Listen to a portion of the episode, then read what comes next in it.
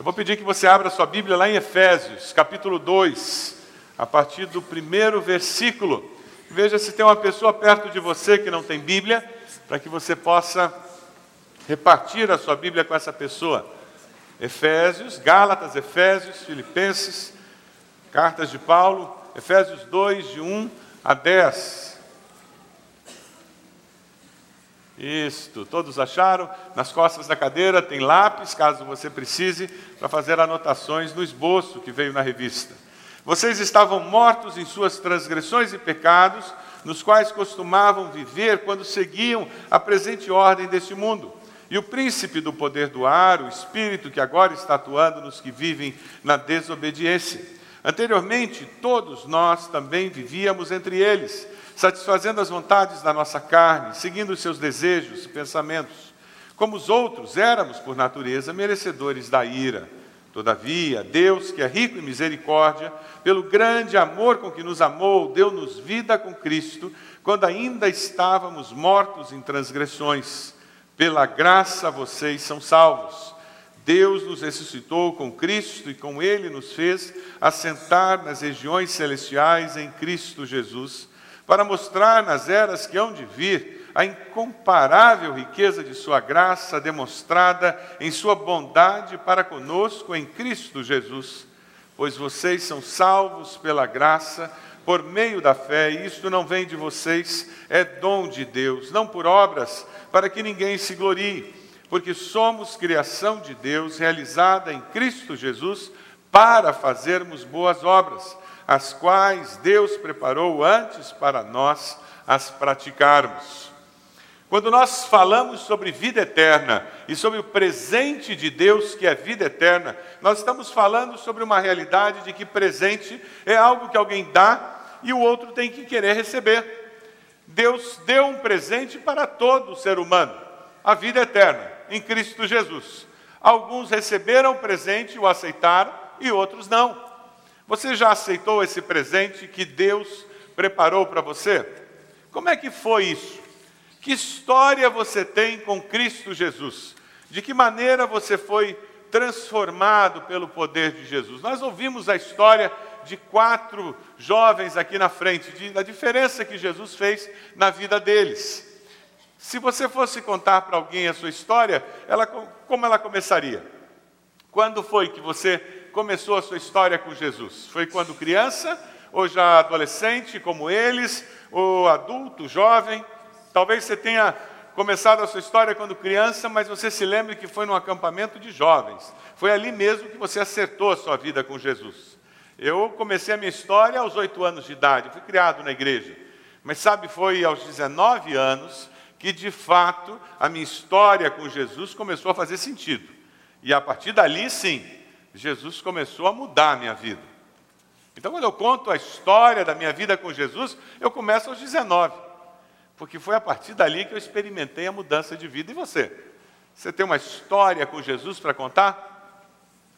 Olha para a pessoa que está aí do seu lado, faz um triozinho e contem um para o outro a história de vocês com Jesus. Você tem aí uns dois, três minutos para contar essa história um para o outro. Rapidinho, formem grupinhos de dois, três qual é a história que você tem com Jesus aí para contar? Quando é que foi? Quando começou essa história?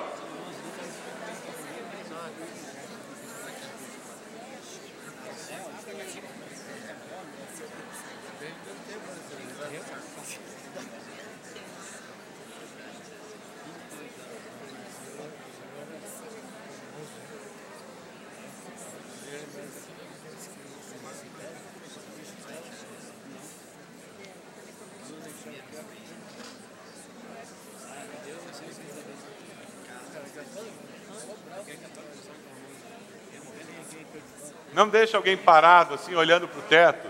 Chame a pessoa para pelo menos ouvir a sua história.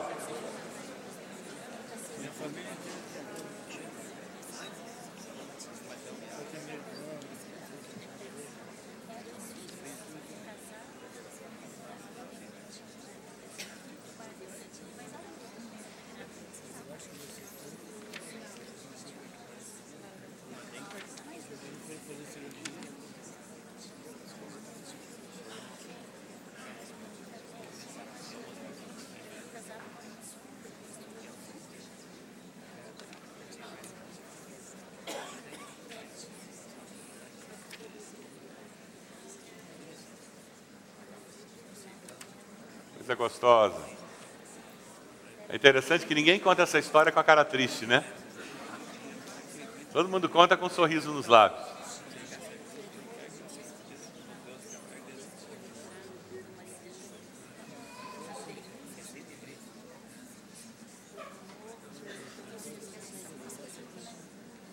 Talvez você esteja aqui e você está pensando que não tem uma história para contar. Talvez você não tenha uma história com Jesus para contar. Porque nunca aconteceu com você. Quem sabe hoje vai ser o dia em que você vai começar a sua história com Jesus. Eu espero que seja, porque esse é o desejo dele. O presente ele já deu. Ele está esperando que você receba o presente e comece a abri-lo experimentar a bênção de receber esse presente. Alguém disse com muita propriedade que quem nasce uma vez morre duas vezes. Você já ouviu isso? Quem nasce uma vez morre duas vezes. Quem nasce uma vez nasce fisicamente. Morre duas vezes. Morre fisicamente e espiritualmente. Mas quem nasce duas vezes, morre uma vez. Quem nasce fisicamente e espiritualmente, morre apenas fisicamente, porque vive e vive eternamente. Quando alguém nasce espiritualmente, essa pessoa recebe vida eterna em Cristo Jesus. É o que esse texto está nos dizendo. Vamos dar uma olhadinha nesse texto, vamos ver o que o apóstolo Paulo está falando para aqueles cristãos lá na cidade de Éfeso e o que ele, Deus está falando conosco através desse texto. Veja o versículo primeiro: Vocês estavam mortos em suas transgressões e pecados. Morto não tem história para contar. Quem está no cemitério não conta mais nada, não é mesmo? Embora aquele rapaz lá do Fantástico, vocês viram a propaganda do Fantástico de hoje? Diz que tem um cara que vai lá no túmulo, ele põe a mão na lápide e o morto conta história para ele. Se alguém fala alguma coisa para ele, esse alguém é um demônio, não é o morto, não. Que morto não fala nada. Até porque não tem mais nada naquele túmulo ali. Morto não conta história. A Bíblia diz que você morreu e acabou. Depois da morte, ou foi para o céu, ou foi para o inferno, ou está com Deus, ou longe de Deus. Mas o presente de Deus, que a vida eterna, ele contrasta com essa realidade do versículo 1. O versículo 1 fala o porquê existe morte eterna. Porque todos são pecadores. Alguém aqui nunca mentiu? Nunca. Já vai ser a segunda mentira. A primeira é que ele não está reconhecendo. Alguém aqui nunca ficou com raiva de alguém? Sabe aquela pessoa que te fechou no trânsito e você quis enfiar o carro? Sabe aquela sensação? Ah, se eu tivesse um jipão. Que esposa que já não quis estrangular o marido? A esposa do Billy Graham sendo entrevistada pelo Larry King Life o Larry perguntou para ela se ela tinha pensado em divórcio. Já casada quase 60 anos, ela parou, pensou assim disse: Olha, para ser sincera, divórcio não, assassinato sim.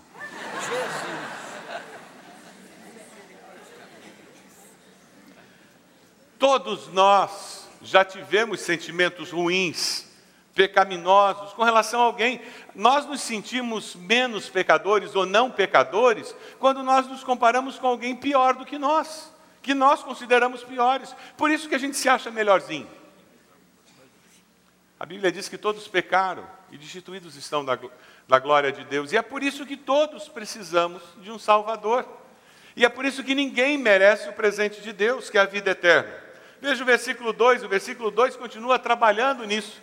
Por que, que existe essa realidade? Por que, que todos nós somos pecadores? Porque nós temos essa tendência de fazer o mal e porque existe um reinado de Satanás nesse mundo. Nesse mundo agora, as pessoas seguem o príncipe do poder do ar, o espírito que agora está atuando nos que vivem na desobediência. Então existe uma realidade espiritual nesse mundo que leva as pessoas a terem o um desejo ainda maior de pecar. Existe a tendência natural dentro do ser humano e existe a influência demoníaca ao redor. Todos nós somos pecadores. Você acredita nisso? Eu li uma vez o artigo de uma mãe estudiosa, cheia de títulos, e porque ela era muito culta, ela dizia que essa história de pecado original era bobagem. Imagina aquela menina linda que ela tinha, aquela criança de cabelo encaracolado. Imagina se aquilo era pecadora. Não podia. E a menina cresceu e começou a tomar sopinha. Você já tentou dar sopinha para criança que não quer tomar sopinha? E não entra a colher, né? Aí o que, a gente faz? A gente engana a criança, não é isso que a gente faz? E faz aviãozinho, e faz trator. E nessa jogada ela enfi conseguiu enfiar uma colherada de sopa na boca da criança. E na hora que ela enfiou a colherada, a criança sentiu a boca cheia de sopa, ela travou o lábio. Olhou bem séria para a mãe e fez assim. E a mãe, com a cara cheia de sopa, disse: A partir daquele momento eu comecei a acreditar em pecado original. A minha filha era pecadora. Todos nós somos pecadores. A Bíblia fala nisso. E a experiência da vida confirma isso para nós. Até quem não acredita na Bíblia é só parar para pensar, você não tem que ensinar uma criança a desobedecer. Todo o trabalho de pai e mãe é ensinar a obedecer. Nós temos uma tendência para ser egoísta. Nós temos uma tendência para desejar o mal se você der chance. E a Bíblia nos fala que existe ainda um espírito ao redor de nós que nos impulsiona a fazer isso. Por isso que Jesus disse: o mundo jaz no maligno. Mas tem de bom ânimo, porque eu venci. O mundo foi o que ele nos disse. E aí que está a diferença. Quando eu não obedeço a Deus, eu acabo sucumbindo à influência satânica. É por isso que eu tenho que obedecer a Deus, eu tenho que fazer uma escolha na minha vida. É por isso que nós estudamos a Bíblia, é por isso que eu aplico princípios da palavra de Deus na minha vida pessoal, porque eu quero escolher obedecer a Deus para fugir dessa outra influência. É por isso que eu aplico princípios da Bíblia no meu lar, porque eu quero construir um pedacinho de céu lá em casa, eu não quero construir o outro pedaço. A sua casa é um pedacinho de céu? Você abre a porta, chega em casa, a sensação que você tem, que você está chegando num pedacinho de céu? Se você aplicar esses princípios, você vai estar construindo um pouquinho de céu lá em casa. Porque a vida eterna é justamente isso. Quando eu recebo a Cristo e eu começo a vi viver com essa certeza de vida eterna, eu começo a viver aqui um pouco do que vai ser a vida eterna lá depois da morte. O viver com Cristo aqui é viver um pouco da vida eterna que eu vou ter lá, enquanto eu estou aqui. Veja o versículo 4. O apóstolo Paulo diz: Todavia, Deus, que é rico em misericórdia, pelo grande amor com que nos amou. Quem é esse Deus? Um Deus rico em misericórdia. Ele nos ama com amor sacrificial, amor incondicional. Mas por que, que ele tem que nos amar com esse tipo de amor? Por que, que ele tem que ser cheio de misericórdia? É só você ler o versículo 3. Lê o versículo 3. Nós éramos iguais ao restante das pessoas, satisfazendo as vontades da nossa carne, seguindo os nossos desejos e pensamentos. Esse é o homem sem Deus. Eu faço o que eu quero e os outros que se lixem. Não estou nem aí autossuficiência. Essa é a essência do pecado do ser humano. Eu faço o que eu quero, não tenho que prestar conta para ninguém. Quem tem adolescente em casa compreende na prática a essência do pecado no ser humano.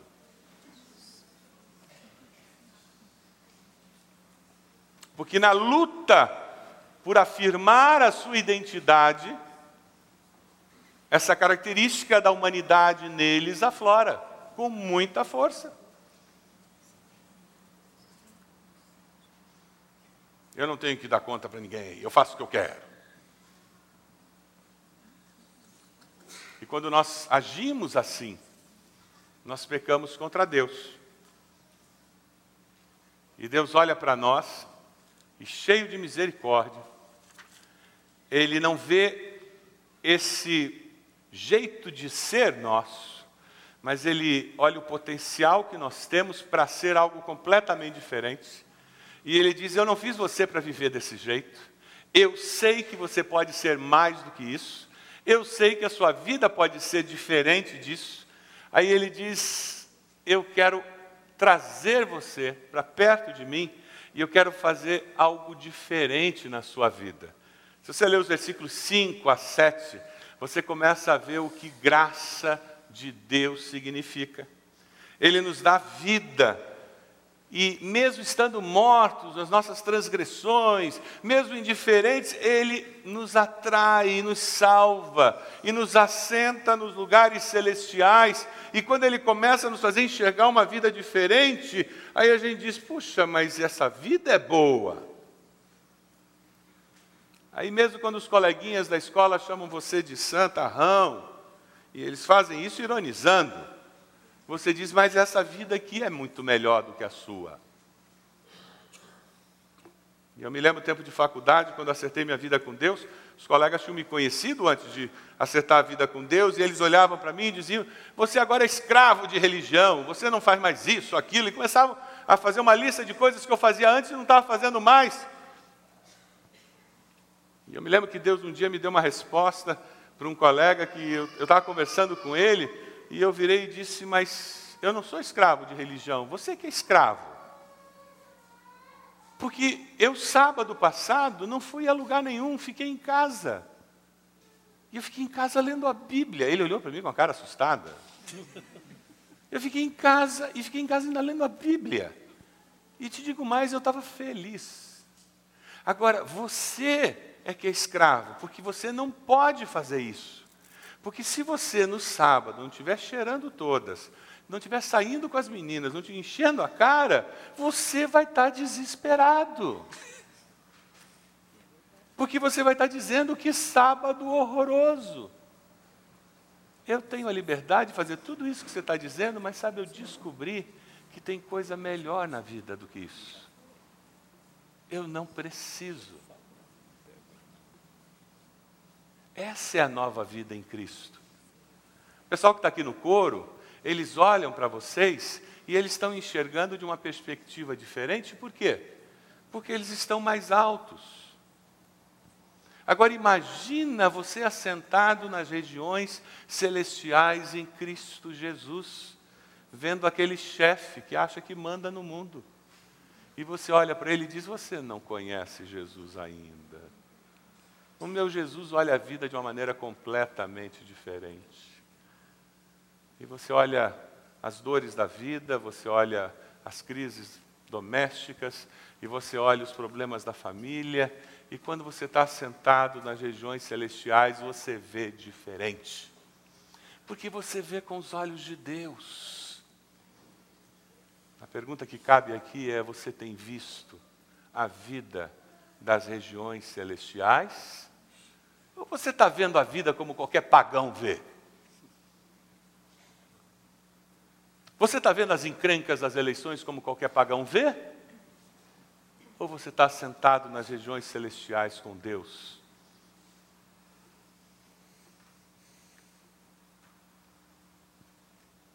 O que o apóstolo está nos dizendo é que a graça de Deus nos atinge, como nós estamos. E Deus nos coloca nas regiões celestiais e quando nós começamos a ver o que Deus vê e a experimentar o que nós podemos vir a ser, isso muda a nossa vida. Se alguém está em Cristo, é uma nova criatura. E você começa a viver uma vida diferente. É por isso que o marido adúltero para de ser adúltero, a pessoa desonesta para de ser desonesta, é por isso que o mentiroso para, passa a falar a verdade, é por isso que você até, ao invés de estar fazendo qualquer outra coisa, está aqui na igreja hoje. E pasme, você ainda entregou oferta. Feliz da vida. Mas muda a maneira de ver a vida. Isso é nova vida com Cristo.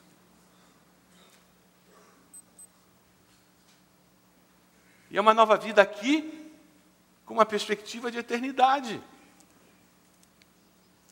Quando eu vejo a vida da perspectiva eterna, eu estou assentado nos lugares celestiais e esse presente dura por toda a eternidade.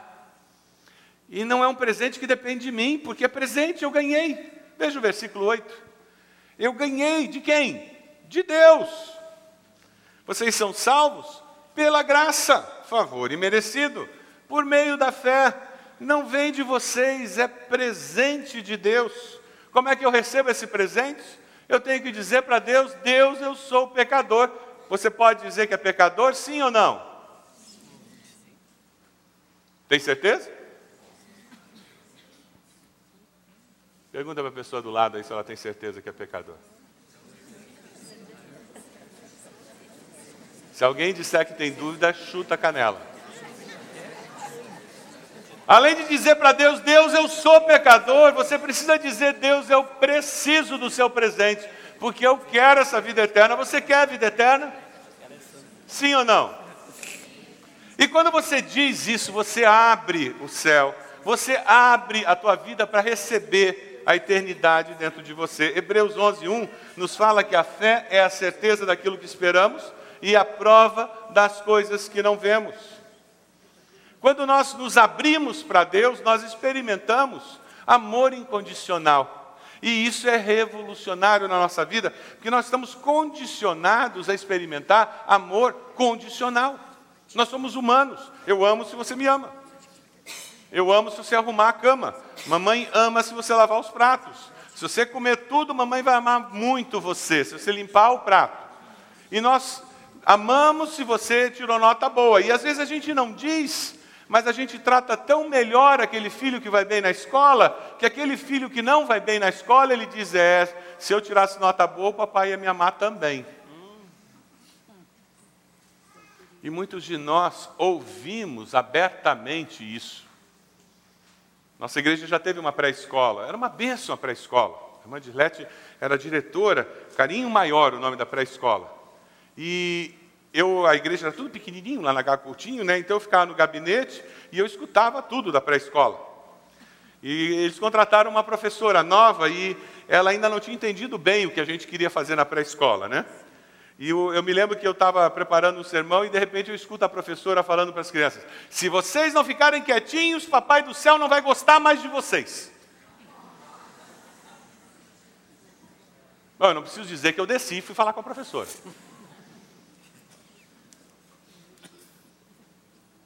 Mas não é verdade que muita gente já ouviu isso?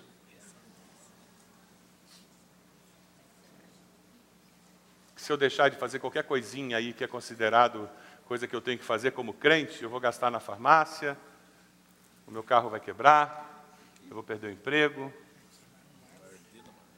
eu vou perder a saúde. Deve ser porque o Papai do Céu deixou de gostar de mim, né? Amor condicional é legalismo, é coisa de homem. Amor incondicional é o amor do nosso Deus, é graça, favor imerecido. É um sistema de vida baseado em restauração. E o nosso Deus é especialista nisso.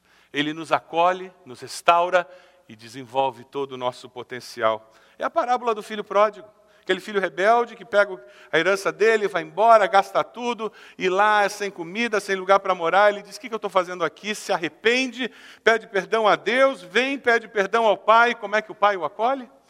de braços abertos, restaura a condição de filho, faz uma festa celebrando a volta daquele filho. Vamos, vamos, escutar uma música que ilustra muito bem essa realidade do Deus do amor incondicional. Deixe Deus ministrar o seu coração enquanto você escuta essa música nesse clipe. Com o coração pesado,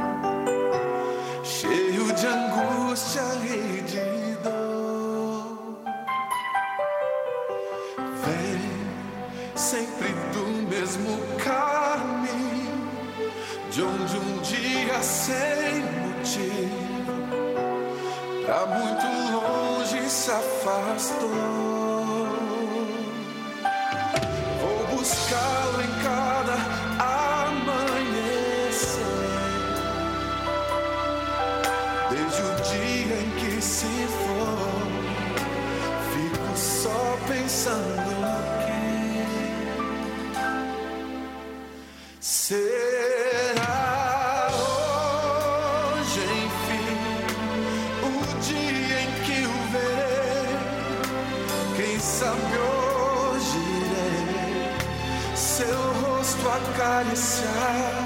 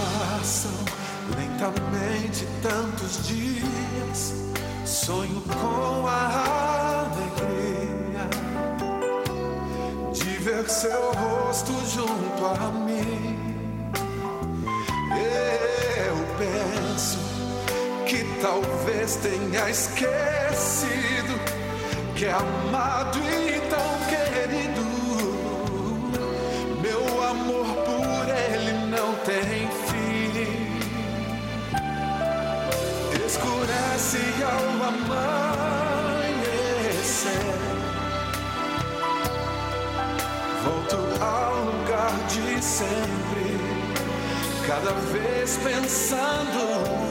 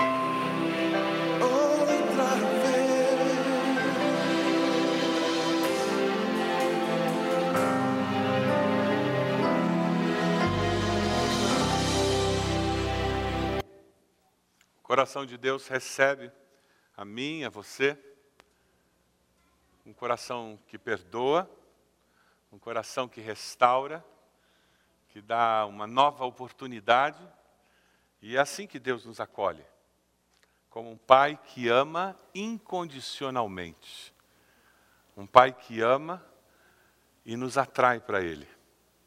O texto fala de um pai que nos ama e que prepara boas obras para que nós possamos andar nelas, para que a nossa vida tenha um senso de missão. Deus nos ama, nos dá vida eterna e nos entrega de presente para a nossa geração. Quando você se torna discípulo de Jesus, Você se transforma em um presente de Deus para a sua geração presente para abençoar. Nós não somos salvos pelas obras. Nós somos salvos porque Jesus morreu na cruz por nós, porque Cristo fez tudo o que era necessário. Mas nós somos salvos para fazer boas obras. Durante essas semanas nós temos feito muitos atos de bondade em nossa igreja. Temos nos envolvido em muitas atividades, abençoando muita gente com coisas simples, como dar um sanduíche, um copo de café, como levar um sopão, coisas que já fazíamos, mas fizemos de uma maneira muito mais ampla, como pintar muro de uma casa, tirar lixo de um quintal. Nós somos salvos para fazermos boas obras. Nós vivemos com senso de missão, não apenas aqui dentro da igreja, servindo no ministério infantil, no berçário, na recepção, recepção interna, externa, lá fora, recepcionando as pessoas quando estacionam o carro. Nós somos salvos para fazer mais do que isso. Para irmos a um asilo, para irmos a um Lar Batista Esperança, salvos para irmos até um, um tubo servir uma xícara de café. Salvos para chegarmos num alfaville e montarmos um curso de empregada doméstica. Salvos para irmos até o nosso vizinho, e oferecermos para fazer uma oração com Ele. Salvos para boas obras. Jeremias 29, 11. Um texto precioso. Nos fala dessa vida com senso de missão. A vida de alguém que sabe que foi salvo com um propósito. Eu queria que nós lêssemos juntos esse texto. Jeremias 29, 11. Vamos ler juntos? Porque sou eu que conheço os planos que tenho para vocês, diz o Senhor, planos de fazê-los prosperar e não de lhes causar danos, planos de dar-lhes esperança e um futuro. Esse é o Deus que nós servimos. Nós não merecemos o amor de Deus, mas Ele nos ama, demonstra esse amor, nos acolhe, acolhe você, dá uma nova vida e dá uma missão para que essa nova vida abençoe a sua geração e as gerações que virão. E tudo começa quando você recebe o presente de Deus, que é a vida eterna em Cristo Jesus. Lucas, você pode chegar aqui em cima? Foi ensaiado. Ele está sabendo pela cara dele. Você está aí, né? Eu vou dar isso aqui para você. O que, que, é isso aí? A Bíblia. É verdade, a minha Bíblia. Eu vou pegar essa Bíblia. Eu vou te entregar minha Bíblia de novo. O que, que eu te entreguei? A Bíblia ou a caneta? Não, eu te entreguei minha Bíblia. Você está dizendo que eu entreguei a Bíblia e a caneta, por quê? Exatamente. Ele recebeu a Bíblia e a caneta por quê? Porque a caneta está dentro da Bíblia. Não é verdade? Mostra primeiro João aí. Primeiro João nos fala sobre isso. Aquele que tem um filho tem a vida. Por quê? Porque a vida está no filho. Deus nos deu a vida eterna e essa vida está no seu filho. Próximo. Próximo slide. Quem tem o Filho de Deus, tem a vida. Quem não tem o Filho de Deus, não tem a vida. A caneta está na Bíblia. Se eu recebo a Bíblia, eu recebo a caneta, porque a caneta está na Bíblia. Se eu recebo a Cristo como Salvador, eu recebo a vida eterna. Por quê? Porque a vida eterna está em Cristo Jesus.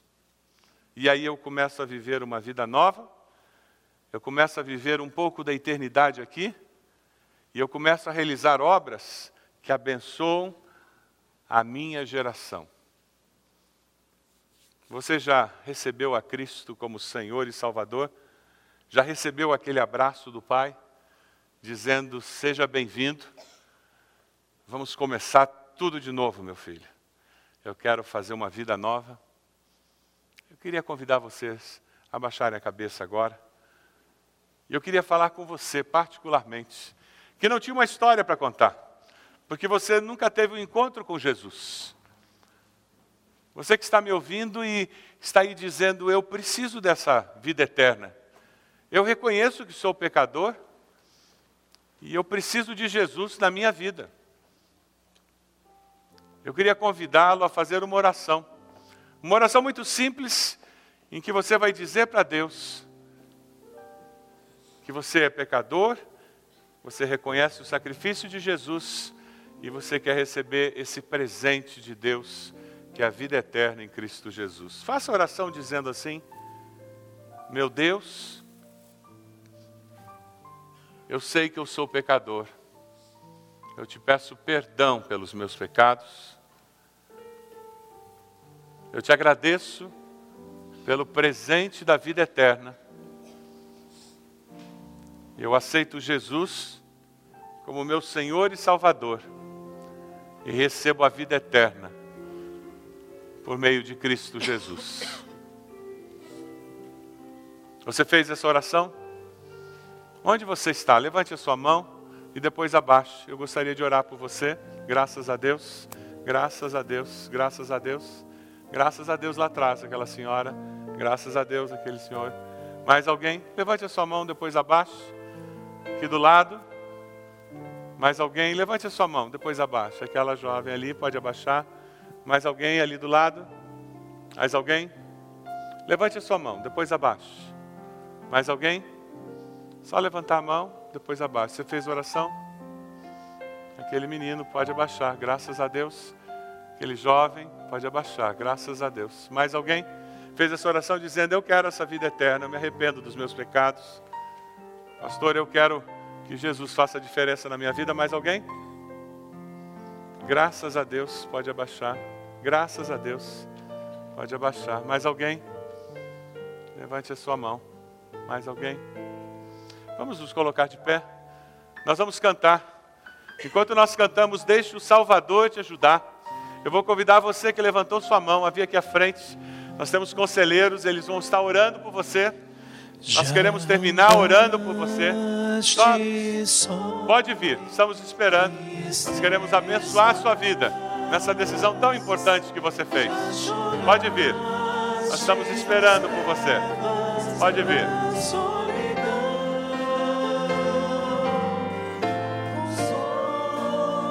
Pode vir, isso mesmo. Isso, que bênção. Aqui, pode vir. Bênção. Bom. Isso.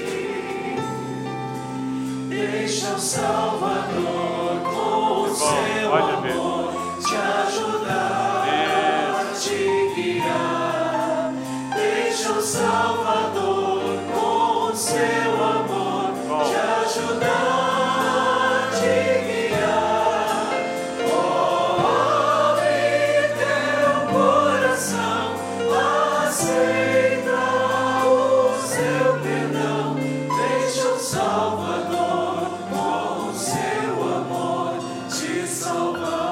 Várias pessoas já estão aqui.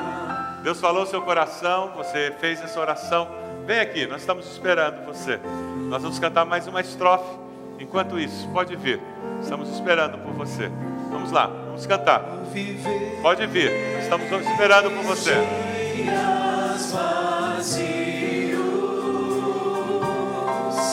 não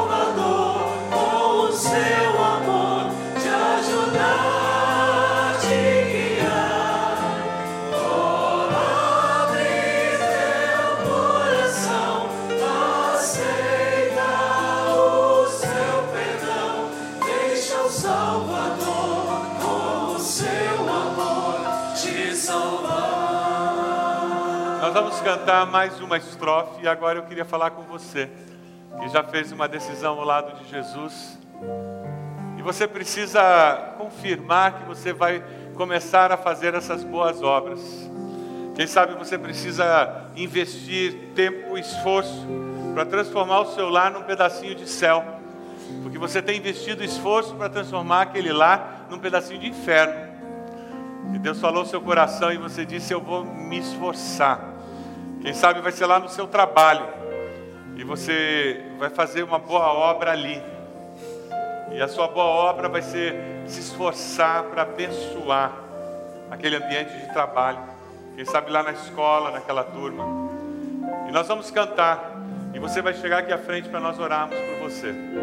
E você vai chegar aqui dizendo: Eu vou deixar o Salvador me ajudar porque eu vou transformar o meu lar num pedacinho de céu, vou transformar aquele ambiente de trabalho, a escola num pedacinho de céu, porque eu quero fazer uma boa obra com a minha vida. Para isso eu fui salvo e eu vou viver com esse senso de missão.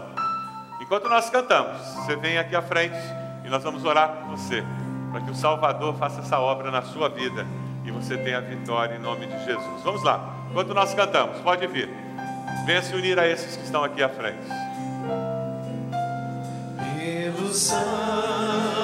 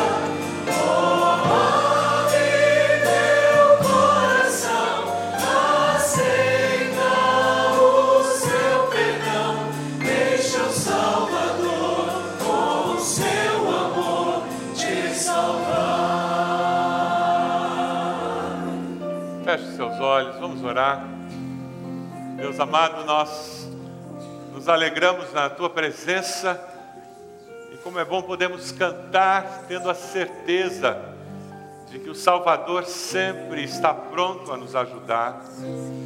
Te agradecemos porque o Senhor Jesus prometeu que estaria conosco todos os dias e nós vivemos com esta segurança. Nós queremos orar por esses que vêm à frente dizendo: Eu quero viver com esse senso de missão. Eu quero abençoar a minha geração, viver fazendo boas obras. Boas obras que reflitam o meu caminhar com o Senhor Jesus. Dê aos teus filhos vitória, Senhor. Abençoa esses que vêm à frente dizendo: Eu quero Cristo como Senhor e Salvador da minha vida. Ó Deus, com teu Santo Espírito, confirme essa decisão. Permita que eles possam experimentar a cada dia o caminhar contigo e que nós, como irmãos em Cristo, sejamos bênção nas suas vidas. Ó Deus, que ao sairmos daqui nós possamos sair com a segurança de que a vida e vida eterna é com Jesus e de que nós somos salvos para fazermos boas obras que glorifiquem o nome do Senhor. E nós te pedimos que o amor do Senhor, a graça de Jesus e as consolações do teu Santo Espírito sejam conosco e com teu povo, espalhado por toda a face da terra, hoje e sempre. Amém.